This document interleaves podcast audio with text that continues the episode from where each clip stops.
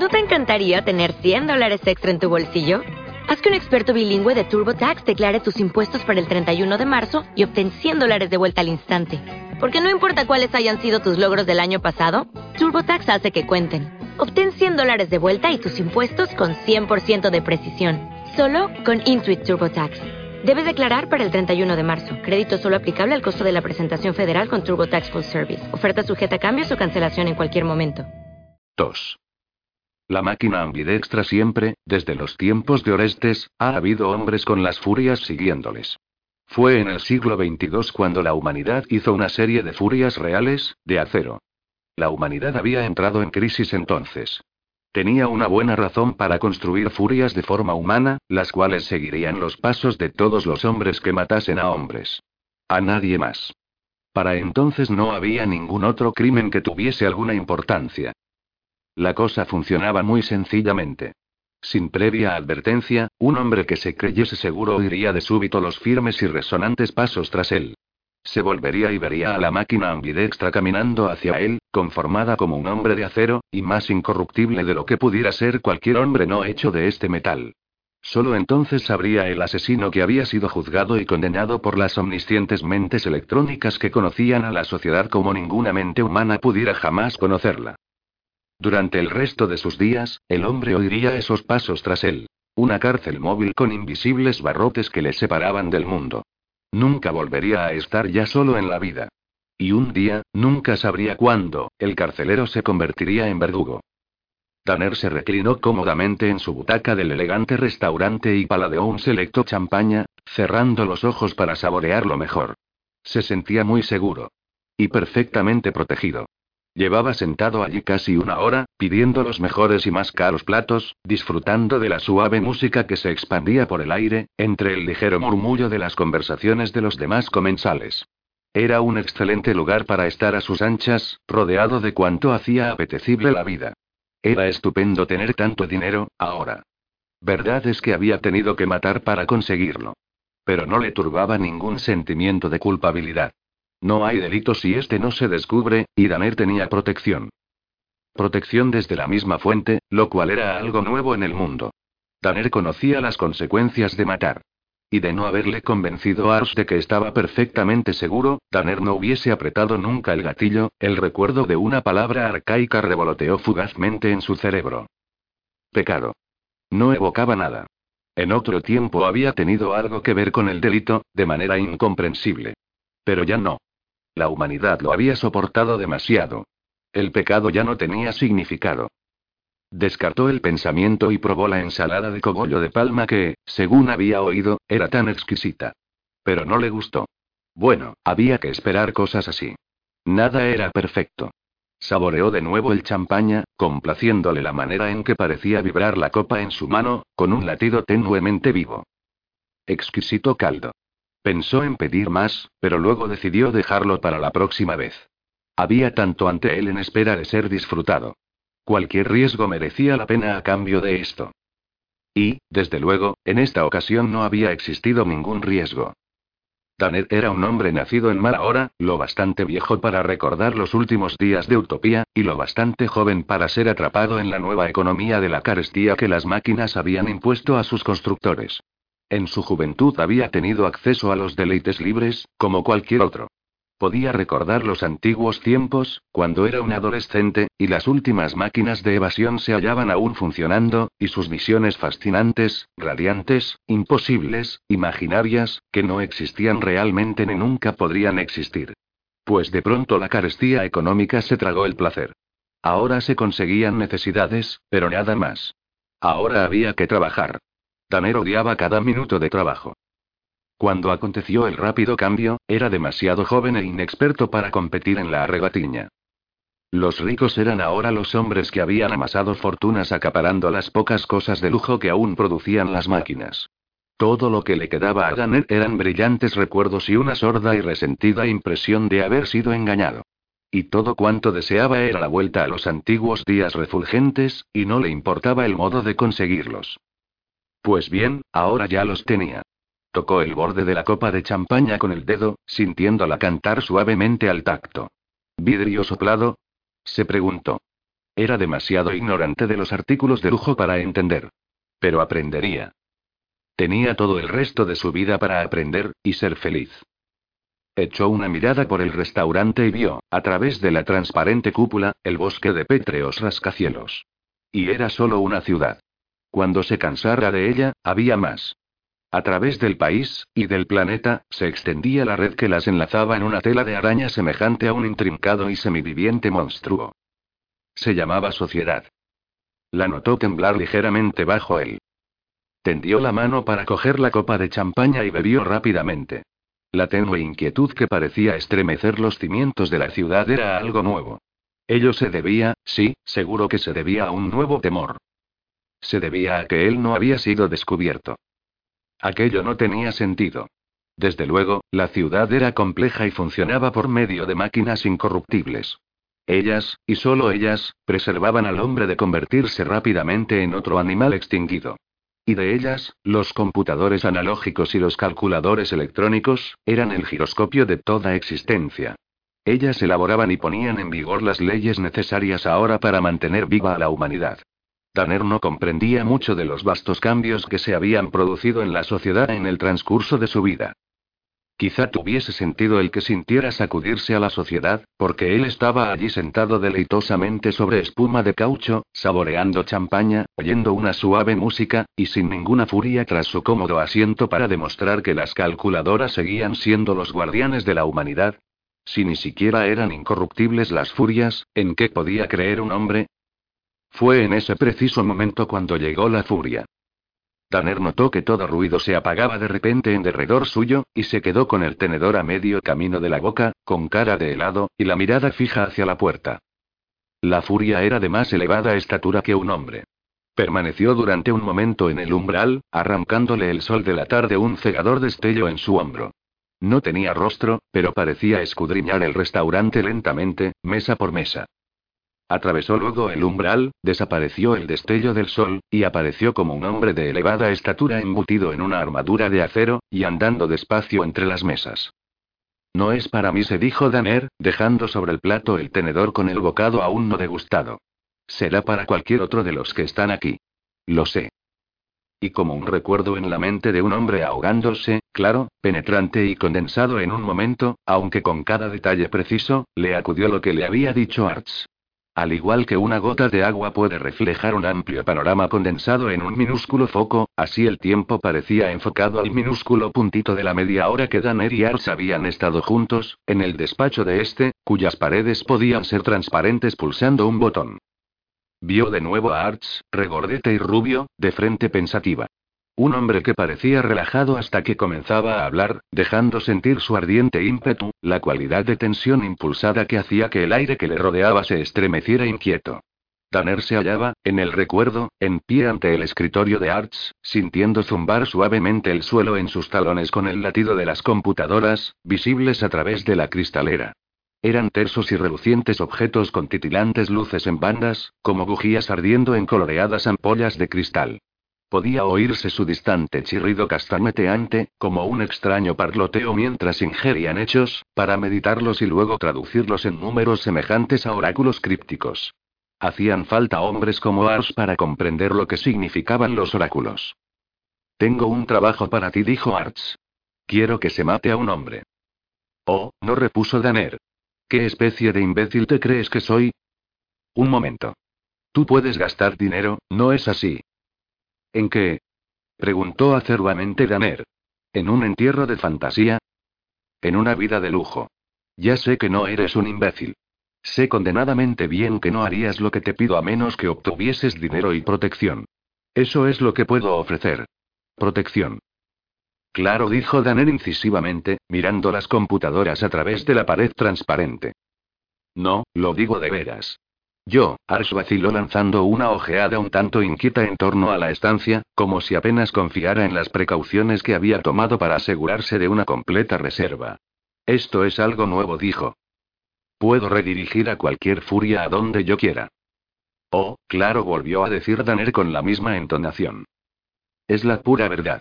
Te lo mostraré. Puedo arrancar a la furia cualquier víctima que yo desee. ¿Cómo? Ese es mi secreto. Naturalmente. En efecto, he hallado un sistema de proporcionar datos falsos a las máquinas, de forma que emitan el veredicto erróneo antes de la convicción, o las órdenes erróneas tras la convicción. Pero eso es, peligroso, ¿no es así? ¿Peligroso? Arsh miró a Danner por debajo de sus caídas cejas. Bueno, sí. Pienso que sí. Por eso es que no lo hago a menudo. En realidad, solo lo he hecho una vez. Teóricamente, desarrollé el método. Lo probé, solo una vez. Funcionó. Lo haré de nuevo, para demostrarte que estoy diciendo la verdad. Y después de ello, lo haré otra vez, para protegerte. Y eso será todo. No quiero trabucar a las calculadoras más de lo necesario. Una vez efectuado tu trabajo, no tendré ya por qué hacerlo. ¿Y a quién quieres matar? Involuntariamente, Arsh lanzó una ojeada arriba, hacia la parte superior del edificio, donde se encontraban los despachos de los supremos ejecutivos. Aureli dijo. Tanner lanzó también una ojeada hacia arriba, como si pudiese ver a través del techo y observar las gloriosas suelas de los zapatos de O'Reilly, el controlador de las calculadoras, pisando una carísima alfombra sobre su cabeza. Es muy sencillo, dijo Arts. Quiero su puesto. ¿Y por qué no le matas tú mismo entonces, si estás tan seguro de que puedes detener a las furias? Porque eso lo desbarataría todo, respondió impacientemente Arts. Usa la cabeza. Yo tengo un motivo evidente. No se necesitaría una calculadora para determinar a quién beneficia más la muerte de O'Reilly. Si me salvo a mí mismo de la furia, la gente empezaría a preguntarse cómo lo hice. Pero tú no tienes ningún motivo para matar a O'Reilly. Nadie más que las calculadoras lo sabrían, y yo me encargaré de ellas. ¿Cómo sé yo que puedes hacerlo? Muy sencillamente. Mira. Arsh se puso en pie, y fue rápidamente a través de la alfombra elástica que daba a sus pasos un falso brinco juvenil. En un extremo de la estancia había un mostrador de poco más de un metro de altura, con una pantalla de vidrio inclinada sobre él. Ars apretó nerviosamente un botón, y apareció en su superficie un mapa de un sector de la ciudad, en líneas claramente marcadas. He hecho aparecer un sector donde se halla operando una furia, ahora explicó. El mapa fluctuó y apretó de nuevo el botón. Los trazos inestables de las calles de la ciudad ondularon y se avivaron para desaparecer luego cuando reducía los sectores rápida y nerviosamente. Luego se iluminó un mapa en el que tres líneas ondulantes de color se entrecruzaban e interseccionaban en un punto próximo al centro. El punto se movía muy lentamente a través del mapa, a la velocidad de un hombre andando y reducido a miniatura en escala con la calle por la que transitaba. Y en torno a él las líneas de color giraban lentamente, manteniendo constantemente enfocado el punto. Ahí está, dijo Arts, inclinándose hacia adelante para leer el nombre impreso de la calle. Una gota de sudor cayó de su frente al vidrio, y lo secó inquietamente con la yema del dedo. Es un hombre con una furia asignada para él. Bueno, ahora te lo voy a mostrar. Mira aquí. Sobre el escritorio había una pantalla televisora.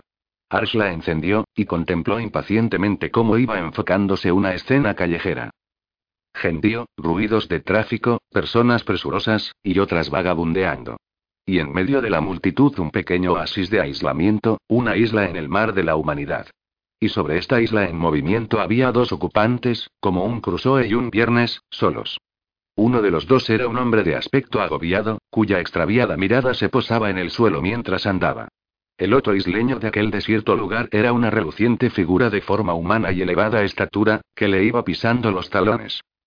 Como si muros invisibles los rodearan, conteniendo a la multitud, los dos movían en un espacio vacío que se cerraba tras ellos y se abría ante ambos.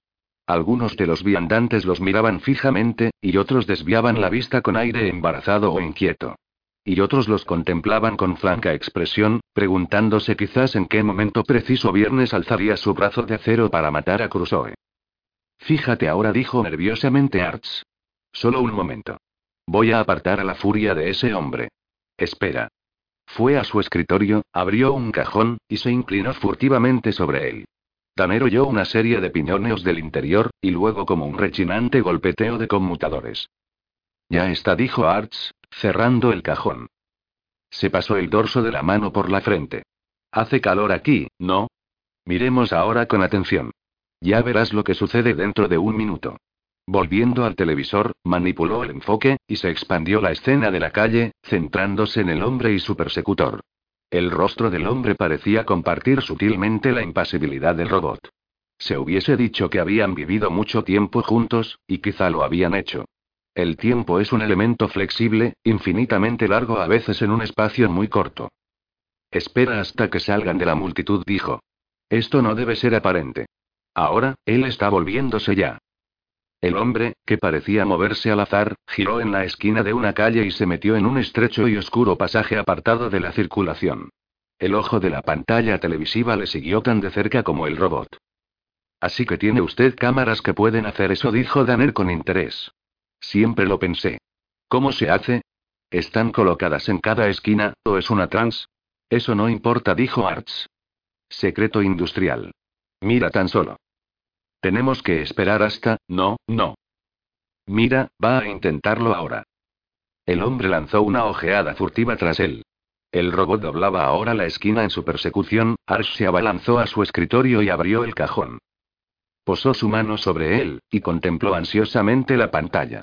Fue curioso como el hombre del pasaje, aunque no podía tener ni la menor idea de que otros ojos contemplaban, miró hacia arriba y escudriñó el cielo, fijándose por un momento en la atenta cámara oculta y en los ojos de Archie Danner. Luego, estos le vieron respirar profundamente y echar a correr de repente. Un piñoneo metálico sonó en el cajón de Arch. El robot, que había iniciado también un movimiento de carrera, se detuvo torpemente y pareció tambalearse en sus piernas de acero por un momento. Rechinó luego como una máquina inducida al paro, y se quedó inmóvil. En el borde del encuadre de la cámara pudo verse la cara del hombre, mirando hacia atrás, con la boca abierta por la impresión de ver que había sucedido lo imposible. El robot seguía en su sitio, haciendo indecisos movimientos a medida que las nuevas órdenes que Ars introducía en sus mecanismos relevaban a las anteriores que contenía su receptor. Luego, y volviendo su espalda de acero al hombre que huía, echó a andar calle abajo con tanto sosiego y precisión como si estuviese obedeciendo órdenes válidas, y no desmontando los propios mecanismos de la sociedad con su aberrante conducta. Y tras un último enfoque de la cara del hombre, que parecía extrañamente impresionado, como si le hubiese abandonado el último amigo que tuviera en el mundo, Arch desconectó la pantalla. Volvió a enjugarse la frente, y fue a la pared transparente recorriéndola con la vista, con una expresión inquieta, como si tuviese algún temor de que las calculadoras pudieran saber lo que había hecho. Y pareciendo muy pequeño contra el fondo de los gigantes metálicos, dijo por encima de su hombro. ¿Y bien, Tanner? ¿Estaba bien? Desde luego, habían hablado más y se había dejado persuadir mediante un aumento del soborno. Pero Danner sabía que desde aquel momento ya estaba decidido. Un riesgo calculado, y que merecía la pena. Y mucho. Excepto que... En el mortal silencio del restaurante había cesado todo movimiento. Solo la furia iba tranquilamente por entre las mesas, dejando como una estela reluciente, sin tocar a nadie. Cada rostro palidecía al volverse hacia él. Y cada mente pensaba, puede ser para mí. Hasta los más inocentes se decían, este puede ser el primer error que cometa, y acaso venga por mí. El primer error, pero sin apelación, y jamás podría yo demostrar nada, pues aunque el delito no tenía ningún significado en este mundo, el castigo sí, y este podría ser ciego, asestado como un rayo. Tanner, con los dientes apretados, se iba repitiendo también una y otra vez. No es para mí. Yo estoy seguro. Estoy protegido. No viene a por mí y sin embargo, pensaba que era muy extraño, una singular coincidencia, que se encontraran allí dos asesinos, bajo aquella elegante cúpula de cristal, él, y aquel a quien venía a buscar la furia. Soltó su tenedor y lo oyó retiñir en el plato. Lo miró, y también la comida, y de repente su mente descartó todo cuanto le rodeaba y fue a escabullirse por la tangente, como una avestruz que mete la cabeza en la arena. Pensó en la comida. ¿Cómo crecían los espárragos? ¿Qué aspecto tenía el alimento crudo? No había visto ninguno. La comida venía ya preparada de las cocinas de los restaurantes o de las máquinas automáticas. ¿Y las patatas? ¿Qué aspecto tenían? ¿Una masa blanca y húmeda? No, pues a veces eran rodajas ovaladas, por lo que debían ser ovaladas. Pero no redondas. A veces también tiras alargadas y puntiagudas. Y blancas, desde luego y crecían bajo tierra, de ello estaba casi seguro. Cuando estaban reparándose las calles, él había visto largas y delgadas raíces con blancos brazos enroscándose entre tubos y cañerías.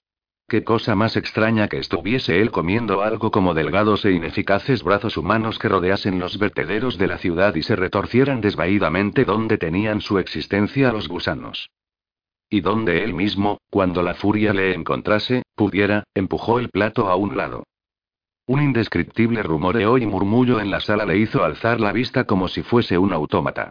La furia se encontraba ahora hacia la mitad de la sala, y resultaba casi chusco ver la expresión de alivio de aquellos ante quienes pasaba. Dos o tres mujeres habían ocultado sus rostros en sus manos, y un hombre se había deslizado de su asiento, desmayado, cuando al pasar la furia volvió a relegar sus temores a sus escondidas fuentes. Ahora estaba ya muy cerca. Parecía tener más de dos metros de estatura, y su movimiento era muy tranquilo, lo cual resultaba inesperado, pensándolo bien más tranquilo que los movimientos de los hombres. Sus pies marcaban un sordo compás en la alfombra. K. K. K. Tanner intentó impersonalmente calcular cuánto pesaría. Siempre se había oído decir que no hacían ningún ruido, excepto por aquel terrible sonido opaco, pero este iba acompañado de alguna especie de crujido o rechinamiento. No tenía facciones, pero la mente humana no podía dejar de representarse una especie de vago rostro altanero en aquella lisa superficie metálica, con ojos que parecían escudriñar la estancia. Estaba acercándose más. Ahora, todos los ojos iban convergiendo en Daner. Y la furia seguía derecha hacia él. Casi parecía como si... No. Se dijo Daner. Oh, no, eso no puede ser. Se sentía como un hombre que, sumido en una pesadilla, está a punto de despertar. He de despertar pronto, pensó. He de despertar enseguida, antes de que él llegue aquí, pero no se despertó. Y ahora la furia estaba a su lado, y cesaba el sordo ruido de sus pasos, acompañado por el más ligerísimo crujido posible cuando se quedó inmóvil, dominando su mesa con su estatura, en espera, y con su rostro sin facciones vuelto hacia él.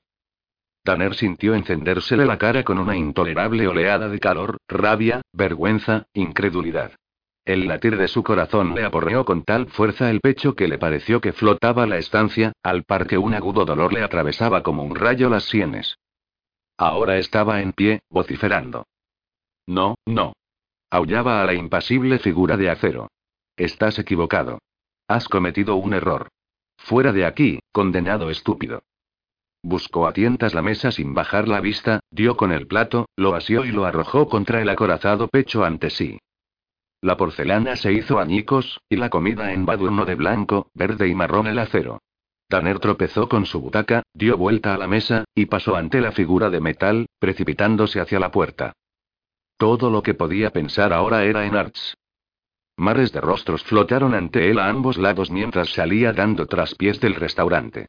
Algunos le miraban con ávida curiosidad, buscando con sus ojos los suyos. Otros no miraban en absoluto, desviando la vista a sus platos, o bien se cubrían las caras con las manos. Tras él siguió el acompasado y sordo paso, y el rítmico y débil crujido de algo en alguna parte de la acorazada figura. Los rostros desaparecieron a ambos lados cuando atravesó la puerta sin siquiera percatarse de que la abría. Se encontraba en la calle. Estaba bañado en sudor y pareció azotarle un aire helado, aunque no hacía un día frío. Miró aturdido a izquierda y derecha, y luego se abalanzó a una cabina telefónica cercana, flotando ante sus ojos tan claramente la imagen de Arch que fue tropezando con los transeúntes, cuyas voces indignadas ni siquiera oía. El camino se despejó mágicamente ante él, y siguió por la creada isla de su aislamiento. Una vez hubo cerrado la puerta de cristal de la cabina, el silencio de su interior repercutió con el bataneo de la sangre en sus oídos. A través de la puerta vio al robot en insensible espera, la comida desparramada le recorrió el pecho como una banda de honor robótica. Tanner trató de marcar un número, pero sus dedos parecían de goma. Respiró intensa y profundamente, tratando de serenarse. Un pensamiento fuera de propósito flotó a través de la superficie de su mente. He olvidado pagar la comida punto y luego. Vaya el bien que me puede hacer ahora el dinero. Oh, maldito Arts, maldito sea, maldito. Marcó por fin el número, y en la pantalla apareció en vivos colores el rostro de una muchacha. Eran buenas y caras las pantallas de las cabinas telefónicas de aquella parte de la ciudad, anotó de manera impersonal su mente. Aquí el despacho del controlador Arts. ¿En qué puedo servirle? Tanner hizo dos intentos antes de poder dar su nombre.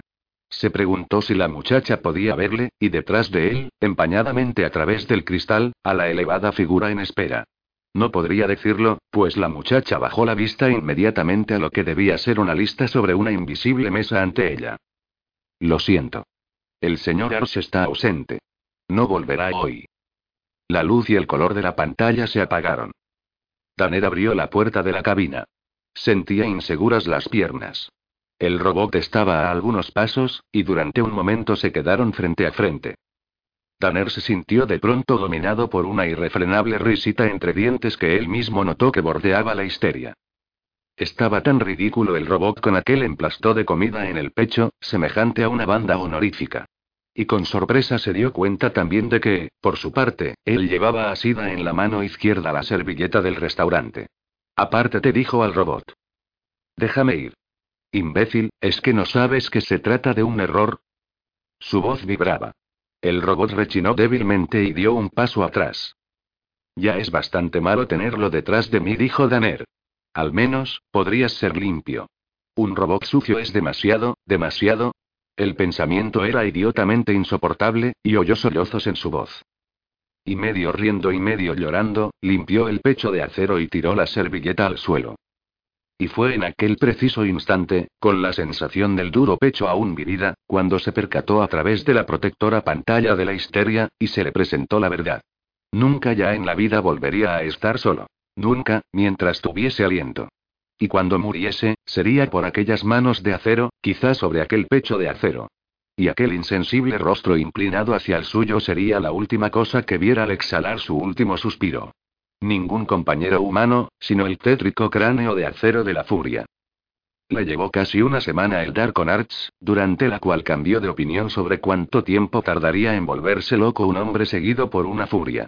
La última cosa que veía por la noche era la luz de la calle, filtrándose a través de las cortinas del apartamento de su lujoso hotel y reluciendo sobre el hombro de su carcelero. Durante toda la noche, casi en vela por un inquieto dormitar, podía oír el débil rechinar de algún mecanismo interior funcionando bajo la coraza. Y cada vez que se despertaba era para preguntarse si volvería a hacerlo de nuevo. ¿Le asestaría el golpe mientras dormía? ¿Y qué clase de golpe? ¿Cómo ejecutaban las furias? Siempre era un débil alivio ver la difusa luz del amanecer brillar sobre el vigilante junto a su cama. Por lo menos había vivido aquella noche. Pero era vivir aquello, ¿Merecía la pena el peso? Conservó su apartamento del hotel. Quizá la dirección hubiese deseado que se marchara, pero no le dijeron nada. Posiblemente no se atrevían. La vida adquiría una rara y transparente calidad, como algo visto a través de una pared de cristal. Aparte de tratar de ver a Arts, no había nada que desear a Danner. Los antiguos deseos de lujos y placeres, diversiones y viajes, se habían esfumado. No hubiese viajado solo. Pasó horas en la biblioteca pública, leyendo todo cuanto había disponible sobre las furias. Fue allí donde encontró las dos obsesionantes y pavorosas líneas que Milton escribiera cuando el mundo era pequeño y sencillo, líneas misteriosas que no tenían ningún sentido definido para nadie hasta que el hombre creara la furia de acero, a su propia imagen. Pero ese instrumento ambidextro a la puerta está dispuesto a destruir de una vez por todas, Tanner lanzó una ojeada a su instrumento ambidextro, inmóvil a su lado, y pensó en Milton y en los antiguos tiempos en que la vida era sencilla y tranquila. El siglo XX, cuando toda la civilización se quebró en un majestático derrumbamiento, precipitándose en el caos. Y la época anterior, cuando las personas eran, diferentes, en cierto modo. Pero ¿cómo? Aquello estaba demasiado lejos y resultaba demasiado extraño. No podía imaginarse la época anterior a las máquinas. Pero supo, por primera vez, lo que realmente había sucedido en sus años tempranos, cuando el brillante mundo desapareció por entero y comenzó la oscura y afanosa penalidad de la esclavitud. Y fueron forjadas las furias a semejanza del hombre. Antes de que comenzaran las guerras realmente grandes, la tecnología avanzó hasta el extremo de que las máquinas procreaban máquinas como cosas vivientes, y pudo haberse establecido un Edén en la Tierra, donde los deseos de cada cual se vieron plenamente colmados, a no ser que las ciencias sociales se retrasaran tanto con respecto a las ciencias físicas. Cuando se produjeron las guerras diezmadoras, las máquinas y las personas lucharon codo a codo, el acero contra el acero y el hombre contra el hombre. Pero el hombre era más perecedero. Las máquinas lamían sus heridas de metal y se curaban mutuamente, pues habían sido construidas para poder hacerlo. No tenían necesidad alguna de ciencias sociales. Seguían reproduciéndose tranquilamente y suministrando a la humanidad los lujos y comodidades que la era del Edén les había destinado a proporcionar. Imperfectamente, desde luego. De forma incompleta, porque algunas de sus especies fueron extinguidas por entero y no dejaron elementos para la reproducción de su progenie. Pero la mayoría de ellas conservaron sus materias primas, las refinaron, vertieron y fundieron las partes necesarias, hicieron su propio combustible, repararon sus propias heridas y mantuvieron su casta sobre la superficie de la Tierra con una eficacia, a la cual ni siquiera se aproximó nunca el hombre. Entretanto la humanidad se iba desmenuzando. No había ya más grupos reales, y ni siquiera familias. Los hombres apenas se necesitaban mutuamente. Las relaciones emocionales disminuían. Los hombres habían sido condicionados para aceptar sustitutivos suplantadores, y el escapismo era una escuela fatalmente natural. Reorientaban sus emociones a las máquinas de evasión que los alimentaban con placenteras e imposibles aventuras, y hacían que el mundo en vela les pareciese demasiado insípido para preocuparse por él. Y la demografía fue decayendo cada vez más. Fue un período muy raro.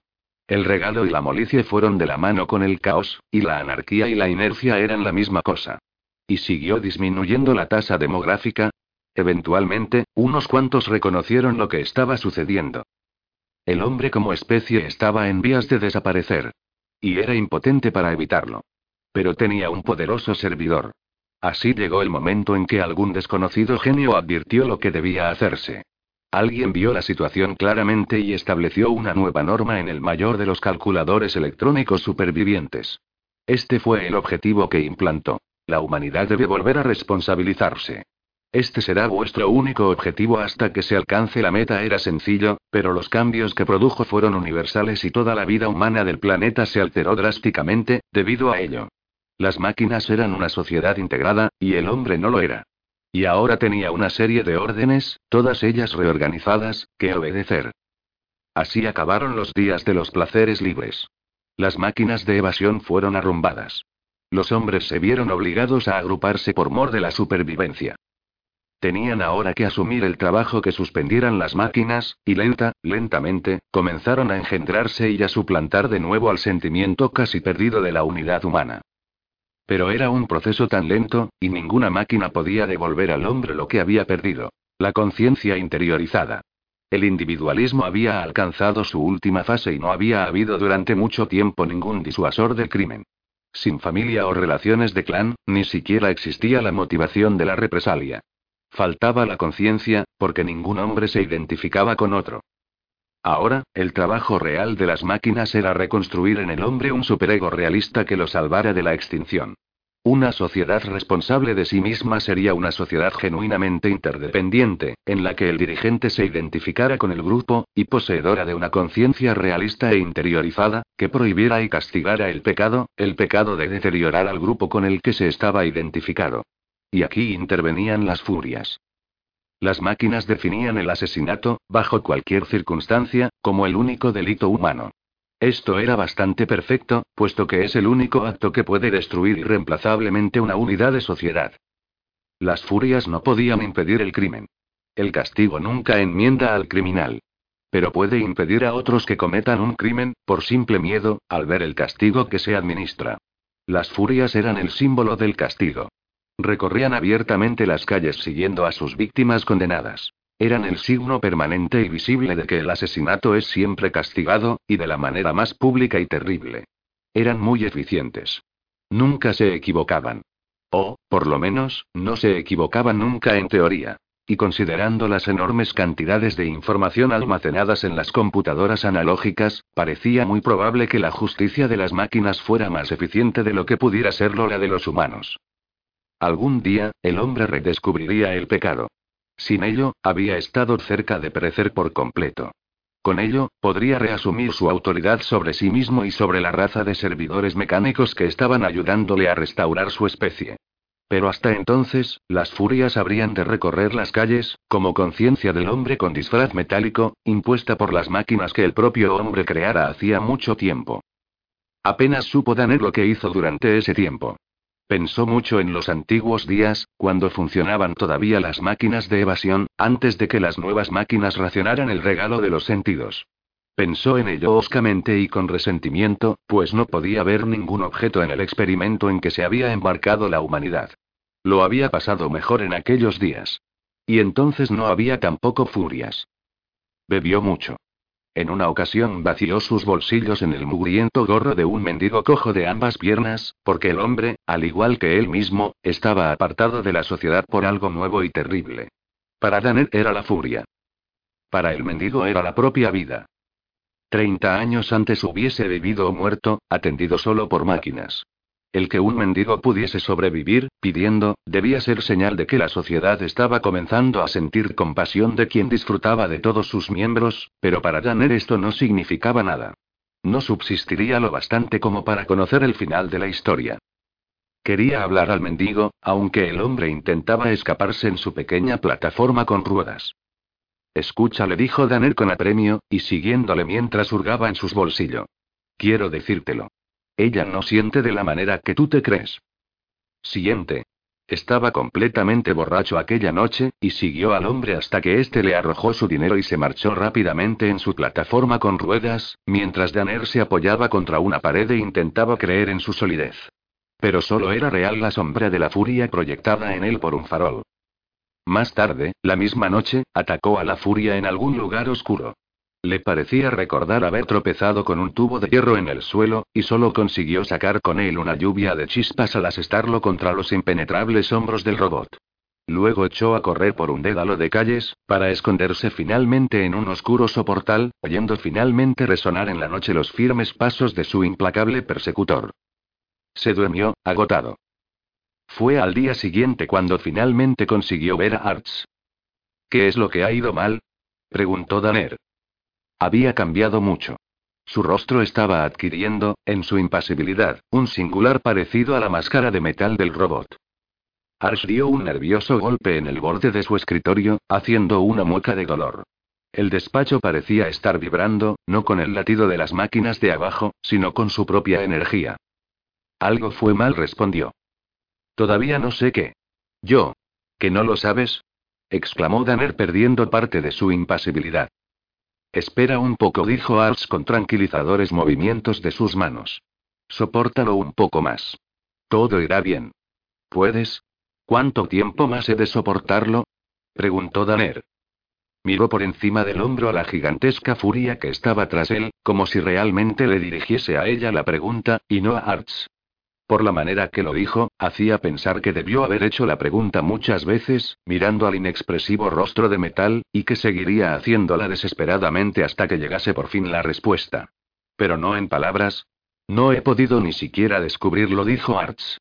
Maldita sea, Tanner, se corría un riesgo. Lo sabías, tú dijiste que podías controlar la computadora, replicó Danner. Debí hacerlo. Quiero saber por qué no hiciste lo que habías prometido. Algo fue mal, ya te lo he dicho. Debiera haber funcionado. En el mismo momento que se realizó ese asunto, introduje los datos que debieran haberte protegido. ¿Pero qué sucedió? Arsh se puso en pie y comenzó a pasearse por la alfombrada estancia.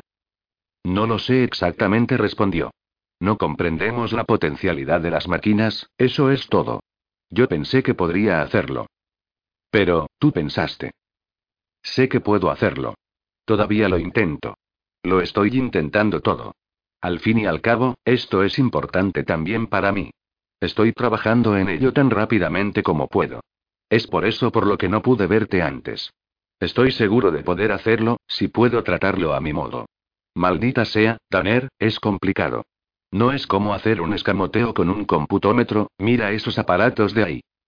Harás mejor en conseguirlo, dijo Danner, sin mirarlos. Eso es todo. No me amenaces. Dijo furiosamente Arts. Déjame solo y lo conseguiré. Pero no me amenaces. Tú también estás implicado en ello, advirtió Danner. Arch volvió a su escritorio y se sentó en el borde. ¿Cómo? preguntó. O'Reilly está muerto. Tú me pagaste para matarle. La furia lo sabe, repuso Arch encogiéndose de hombros. Las computadoras también. Y ello no importa un pepino. Tu mano fue la que apretó el gatillo, y no la mía. Ambos somos culpables. Si yo sufro por ello, tú... Eh, eh, espera. Considéralo debidamente. Creí que lo sabías. Es básico en el cumplimiento de la ley, y siempre lo ha sido. A nadie se le castiga por la intención. Solo por la acción. Yo no soy más responsable por la muerte de Oreilly que el arma que utilizaste contra él. Pero tú me metiste. Me engañaste. Voy a... Tú harás lo que yo diga, si es que quieres salvarte. Yo no te engañé. Solo cometí un error. Dame tiempo y voy a enmendarlo. ¿Cuánto tiempo? Esta vez ambos hombres miraron a la furia que permaneció impasible. Yo no sé cuánto tiempo, dijo Daniel respondiendo a su propia pregunta. Tú dices que tampoco. Nadie sabe siquiera cómo me matará ella, llegada la hora. He leído todo cuanto está disponible al público sobre el particular. Es verdad que el método varía, solo para tener en ascuas a las personas como yo. ¿Y el tiempo designado, varía eso también? Sí, es verdad. Pero hay un mínimo de tiempo, estoy casi seguro. Tú debes estar aún dentro de él. Créeme, Tanner, todavía puedo apartar a la furia. Me viste hacerlo. Sabes que funcionó. Todo lo que he de hacer es descubrir lo que fue mal en esta ocasión. Estaré en contacto contigo. No trates de verme de nuevo. Tanner se puso en pie como impulsado por un resorte y dio unos rápidos pasos hacia Arts. Su rostro estaba transformado por la cólera y la frustración en una impasible máscara que la desesperación le había estado formando. Pero sonaron tras él los solemnes pasos de la furia, y se detuvo. Los dos hombres se miraron fijamente. Dame tiempo, dijo Arts. Confía en mí, Tanner. En cierto modo, tener esperanza era peor. Hasta el momento, embotado por la desesperación, no había sentido demasiado. Pero ahora había una oportunidad de que, después de todo, pudiera sumirse en la nueva vida brillante por la que tanto había arriesgado, si Ars pudiese salvarle a tiempo. Ahora, y durante un periodo, comenzó a saborear de nuevo la experiencia. Compró trajes nuevos. Viajó, aunque jamás solo, desde luego. Hasta buscó de nuevo la compañía humana, y la encontró, hasta cierto punto. Pero la clase de personas dispuestas a asociarse con un hombre, sobre el que estaba suspendida una sentencia de muerte, no era de un tipo muy halagüeño. Halló, por ejemplo, que algunas mujeres se sentían fuertemente atraídas hacia él, no a causa de su persona o de su dinero, sino debido a su compañero. Parecían sojuzgadas por la oportunidad de un trato íntimo y protegido con el propio instrumento del destino. Por encima del hombro observaba a veces cómo contemplaban a la furia en un éxtasis de fascinada expectación. Y en una extraña reacción de celos abandonaba a tales personas tan pronto como reconocía la primera mirada expresiva de coqueteo de una de ellas con el robot. Le dio por hacer viajes largos. Tomó el cohete y fue a África, volviendo por las selvas vírgenes de Sudamérica. Pero ni los clubs nocturnos ni la exótica novedad de raros lugares parecía satisfacerle en alguna medida. La luz del sol se parecía mucho, reflejándose en las superficies curvas de su seguidor, bien reluciera en las sábanas pobladas de leones o filtrándose a través de las espesuras de las junglas. Toda novedad se tornaba rápidamente insulsa debido al terrorífico objeto familiar situado incesantemente a su espalda. No podía disfrutar de nada en absoluto. Y el rítmico percutir de los pasos tras él comenzó a hacérsele insoportable. Empleó tapones para los oídos, pero la intensa vibración le atravesaba el cráneo en un constante bataneo como una eterna jaqueca. Incluso cuando permanecía quieta la furia, oía en su cabeza el imaginario percutir sordo de sus pasos. Compró armas y trató de destruir el robot. Desde luego, fracasó en su intento. Y aún de haberlo logrado, sabía que se le habría asignado otro. El licor y las drogas no le hacían ningún bien.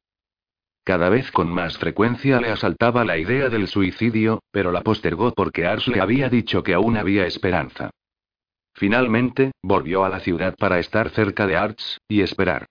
De nuevo pasaba la mayor parte del tiempo en la biblioteca, no andaba más de lo necesario, debido a los pasos que sonaban tras él. Y fue allí, una mañana, cuando halló la respuesta, había revisado todo el material disponible sobre las furias, repasado todas las referencias literarias sobre ellas, asombrándose al ver cuántas había y cuán idóneas se habían convertido algunas de ellas, como la máquina ambidextra de Milton, tras el lapso de todos aquellos siglos. Esos recios pies que siguen, que van siguiendo, en persecución nada presurosa.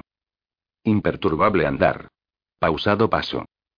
Soberana insistencia, volvió la página y se vio a sí mismo y su triste estado más literalmente que cualquier alegoría. Sacudí los pilares de las horas y derribé sobre mí mi vida. Y ahora, mugriento y tiznado, me encuentro en medio de los años amontonados con mi destruida juventud yaciendo bajo su túmulo. Vertió algunas lágrimas de autocompasión sobre la página que le describía tan claramente. Pero luego pasó de las referencias literarias a la filmoteca, porque había algunos filmes citados entre la bibliografía. Contempló a Orestes con traje moderno, perseguido de Argos a Atenas por una sola furia de más de dos metros, en vez de las tres erinias de cabelleras de serpiente de la leyenda. Cuando comenzó el empleo de las furias, se había producido un estallido de tales temas. Sumido en el semiensueño de sus propios recuerdos de la adolescencia, cuando funcionaban aún las máquinas de evasión, Tanner quedó inmerso en la acción de los filmes. Se perdió en la contemplación tan por completo que cuando apareció la primera escena no se sorprendió apenas. Toda la experiencia formaba parte de algo ya consabido y al principio no le fue novedoso hallar una escena más vividamente familiar que el resto. Pero de pronto la memoria dio un toque de atención en su mente y con violento movimiento abatió su puño sobre el botón de paro de la acción, retrasando luego la película y volviendo a repetir la escena. Mostraba a un hombre andando con su furia a través del tráfico de la ciudad, y ambos moviéndose como en una pequeña isla desierta establecida por ellos, al igual que Crusoe con Viernes pisándole los talones, se veía al hombre girar y meterse en una calleja, mirar ansiosamente a la cámara, respirar profundamente y echar a correr de súbito. Y se veía a la furia vacilar, hacer movimientos indecisos y luego volverse y echar a andar queda y tranquilamente en la dirección opuesta, sonando sus pasos opacamente sobre el pavimento. Tanner volvió a repetir la escena una vez más para estar seguro del todo. Estaba temblando tan violentamente que apenas podía manipular el visor. ¿Qué te parece eso? murmuró a la furia tras él en a oscura cabina. Se le había convertido en costumbre hablar a la furia en un tono cuchicheante, sin percatarse de que lo hacía. ¿Qué dirías tú de eso? Que lo has visto antes, no es así. Conocido, ¿no es eso? No es. No es. Respóndeme, maldito mudo armatoste. Y volviéndose le asestó un puñetazo en el pecho, como se lo habría dado a Ars de haberlo tenido delante. El golpe produjo un opaco ruido en la cabina, pero el robot no replicó, aunque, cuando Danner le miró inquisitivamente, vio el reflejo de la superconocida escena que por tercera vez discurría, recorriendo tenuemente el pecho y la cabeza del robot, como si también él recordase. Así pues, ahora sabía la respuesta. Y Ars no había poseído nunca el poder que pretendiera. O si lo poseía, no tenía ninguna intención de emplearlo para ayudar a Danner. ¿Por qué habría de hacerlo? Su peligro había pasado. No era extraño que hubiese estado tan nervioso exhibiendo aquella escena del filme en la pantalla de su despacho. Pero la ansiedad no surgía del peligroso objeto que estaba manipulando, sino de la simple tensión en acoplar su actividad a la acción del filme. ¿Cómo debió haberlo ensayado, cronometrado cada movimiento? ¿Y cómo debió haberse reído después? ¿Cuánto tiempo me queda? Preguntó Danner furiosamente, arrancando con su golpe una hueca repercusión en el pecho del robot. ¿Cuánto tiempo? Respóndeme.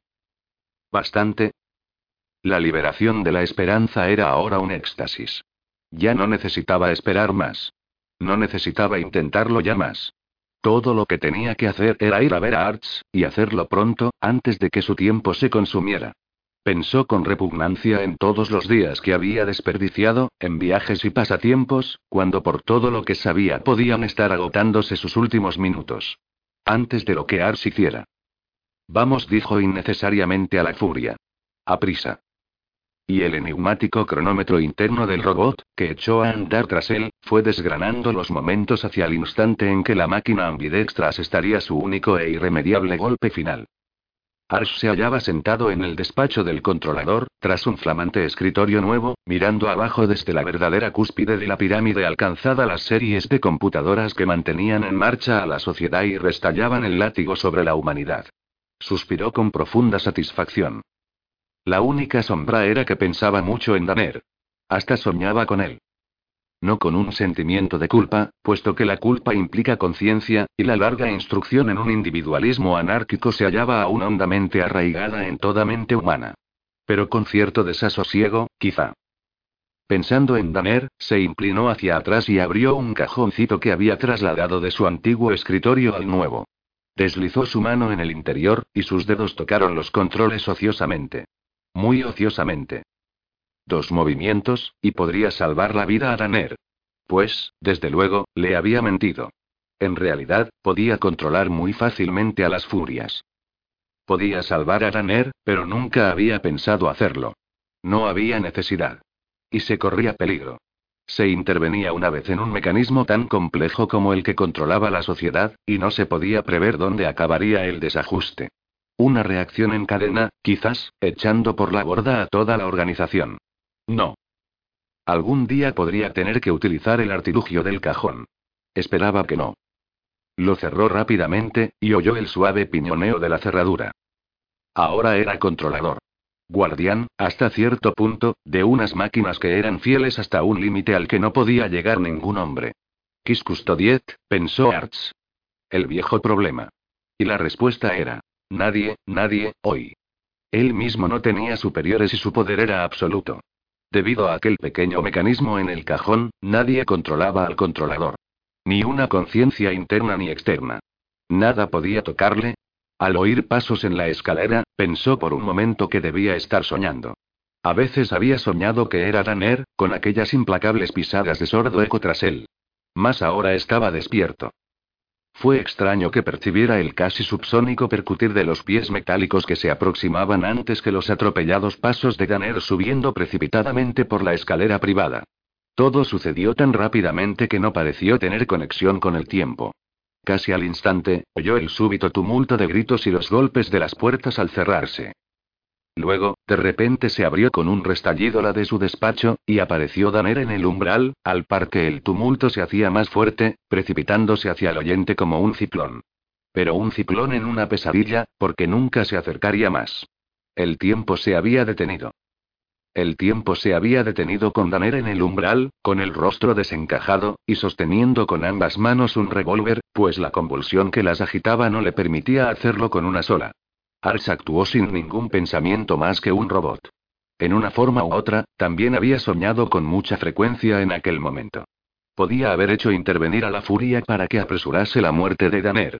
Lo habría hecho, pero no sabía cómo. Solo podía esperar, tan ansiosamente como el propio Danner esperaba frente a la esperanza, que fuese asestado el golpe por el ejecutor antes de que Danner sospechara la verdad. O abandonar la esperanza. Pero Ars estaba presto a afrontar el trastorno. Se encontró con su propia arma en la mano, sin recordar lo más mínimo que hubiese abierto el cajón para cogerla. Lo malo era que el tiempo se había detenido. Recordó vagamente que la furia debía impedir a Danner que hiciese daño a nadie. Pero Danner estaba en el umbral solo, con el revólver asido por sus temblorosas manos. Y más allá del conocimiento del deber de la furia, la mente de Arts conservaba también el de que las máquinas podían detenerse. Las furias podían fallar. No apostaría su vida por su incorruptibilidad, porque él mismo era el origen de una corrupción que podía detenerlas en su curso. Tenía el arma en la mano sin saberlo. El gatillo pareció ser quien apretó su dedo. Sintió el culatazo del revólver en su palma, y el estampido de la explosión hizo silbar el aire entre él y Daner. Oyó el tañido de la bala al chocar con metal. El tiempo reemprendió su marcha, con doble rapidez para recuperar el perdido. Después de todo, la furia no había estado más que a un solo paso de Ganer, porque lo rodeaba con su brazo de acero mientras su mano desviaba el arma de Ganer, quien había disparado también, mas no lo bastante rápido. No antes de que la furia le alcanzara.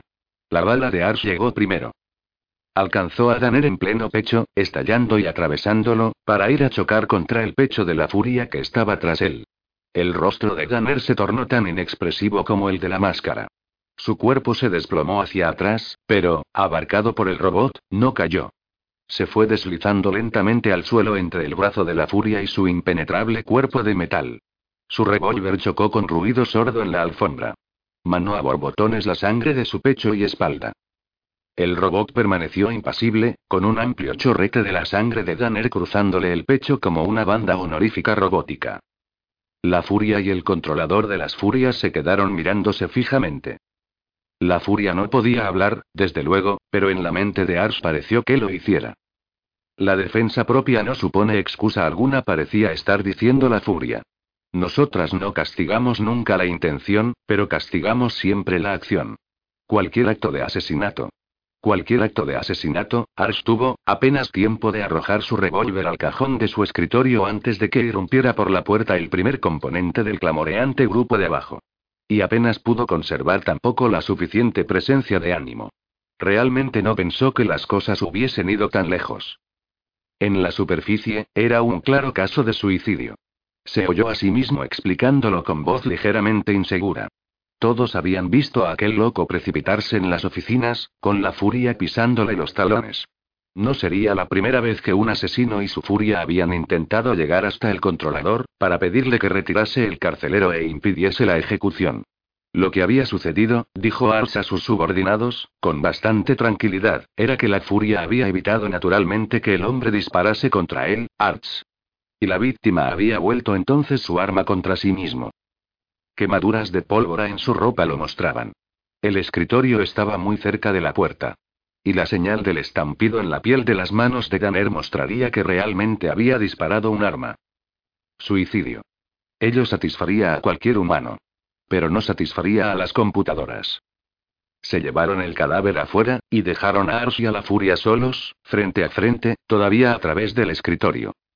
Si alguien pensó que aquello era raro, nadie lo mostró. El propio Ars no sabía si aquello era raro o no. Nunca había sucedido nada igual. Nadie había sido lo bastante loco como para intentar asesinar en presencia misma de una furia. Ni siquiera el controlador sabía cómo las computadoras apreciaban la evidencia y determinaban la culpa. ¿Habría sido normalmente revocada esta furia? Si la muerte de Danner fuese realmente un suicidio, ¿se hubiese quedado ahora solo Arts? Él sabía que las máquinas se encontraban ya procediendo a la evidencia de lo que había sucedido allí. De lo que no podía estar seguro era de si aquella furia había recibido ya las órdenes de aquellas, y en consecuencia le seguiría a donde fuese, desde ahora hasta la hora de su muerte. O bien si estaba simplemente inmóvil en espera de su retirada. Bien, no importaba. Aquella furia u otra se hallaba en aquel momento en proceso de recibir instrucciones sobre él. Solo quedaba hacer una cosa. Y gracias a Dios, era algo que él podía hacer. Asiars abrió el cajón del escritorio y metiendo en él su mano pulsó los dispositivos que jamás había pensado emplear. Tecla por tecla, marcó cuidadosamente la información cifrada, dirigida a las computadoras. Y al hacerlo, miró a través de la cristalera, imaginándose poder ver en las ocultas cintas los datos que iban borrándose para dar lugar al nacimiento de la nueva información falsa. Alzó la vista al robot y sonrió levemente. Ahora olvidarás, dijo. Tú y las computadoras. Ya puedes irte. No quiero volver a verte. O bien las computadoras trabajaban con increíble rapidez como desde luego lo hicieron, o fue una pura coincidencia, porque en solo un par de segundos la furia se movió como en respuesta a la despedida de Arts. De la inmovilidad en que se había quedado desde que Danner se deslizara entre sus brazos, pasó a animarse con las nuevas órdenes, y recibió casi una sacudida al cambiar de una serie de instrucciones a otra. Y su cabeza se inclinó como con un tirón que la puso casi al nivel de la de Arts. Este vio su propia cara reflejada en el rostro liso de la furia. Había algo que parecía irónico ante aquella especie de reverencia del robot, cuyo pecho, estriado por la sangre de Danner, parecía adornado por una banda de honor, símbolo del deber cumplido honorablemente. Pero no había nada honorable en su retirada, el metal incorruptible estaba imponiendo la corrupción y devolvía a Ars la mirada con el reflejo de su propio rostro. Ars contempló cómo la furia se encaminaba a la puerta, y oyó luego el sordo eco de sus pasos al bajar la escalera. Sintió su vibración en el suelo, y de pronto le acometió una especie de vértigo al pensar que la estructura entera de la sociedad se estaba sacudiendo bajo sus pies. Las máquinas eran corruptibles. La supervivencia de la humanidad seguía dependiendo de las computadoras, y no se podía confiar en ellas. Ars bajó la vista y vio que sus manos temblaban agitadamente. Empujó el cajón y oyó el piñoneo de su cerradura. Volvió a mirarse las manos, y sintió que su agitado temblor tenía un eco en su interior, una terrible sensación de la inestabilidad del mundo. Una súbita y aterradora soledad le asaltó como un viento helado. Jamás antes había experimentado una necesidad tan apremiante de la compañía de su propio género. No de una persona, sino de la gente. La sensación de que le rodearan seres humanos, una necesidad muy primitiva. Se puso el sombrero y comenzó a bajar rápidamente la escalera, con las manos hundidas en los bolsillos, porque no había abrigo que le pudiese resguardar de aquel mortal frío interior. Oyó pasos tras él. No se atrevió al principio a volver la vista. Conocía aquellos pasos. Pero tenía dos temores y no sabía cuál era el peor.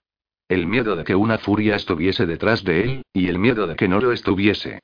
Sería una especie de demencial alivio el que realmente lo estuviera, porque entonces podría confiar después de todo en las máquinas, y podría desvanecerse su terrible soledad. Dio otro paso sin mirar atrás, y volvió a oír la agorera pisada como un eco de la suya. Exhaló un profundo suspiro y miró. No había nada detrás de él en la escalera. Siguió bajando tras una pausa que le pareció infinita, ojeando por encima del hombro. Volvió a sonar el implacable eco. Sin que hubiese ninguna furia invisible. Las erinias habían penetrado de nuevo en el interior, y una invisible furia de la mente seguía a Arse escalera abajo.